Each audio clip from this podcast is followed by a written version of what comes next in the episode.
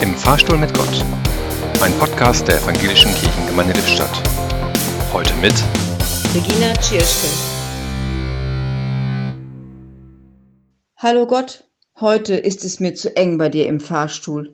Ich habe noch das laute Rufen des Palmsonntags im Kopf.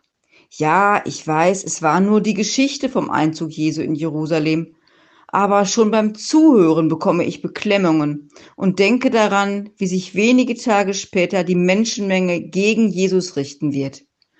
Was würde ich tun, wenn ich so angefeindet würde, wegen meines Glaubens so in die Enge getrieben würde? Ach ja, stimmt, es ist mir hier ja zu eng. Nein, es war mir hier zu eng.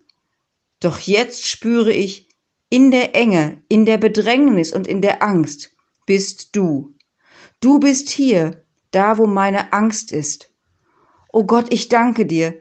Danke, dass du in der Enge der Angst bei mir bist und meinen Blick wieder weitest. Dann kann ich jetzt wieder hinausgehen und ich weiß, auch dort bist du. Danke. Im Fahrstuhl stand heute Regina Tschirschke.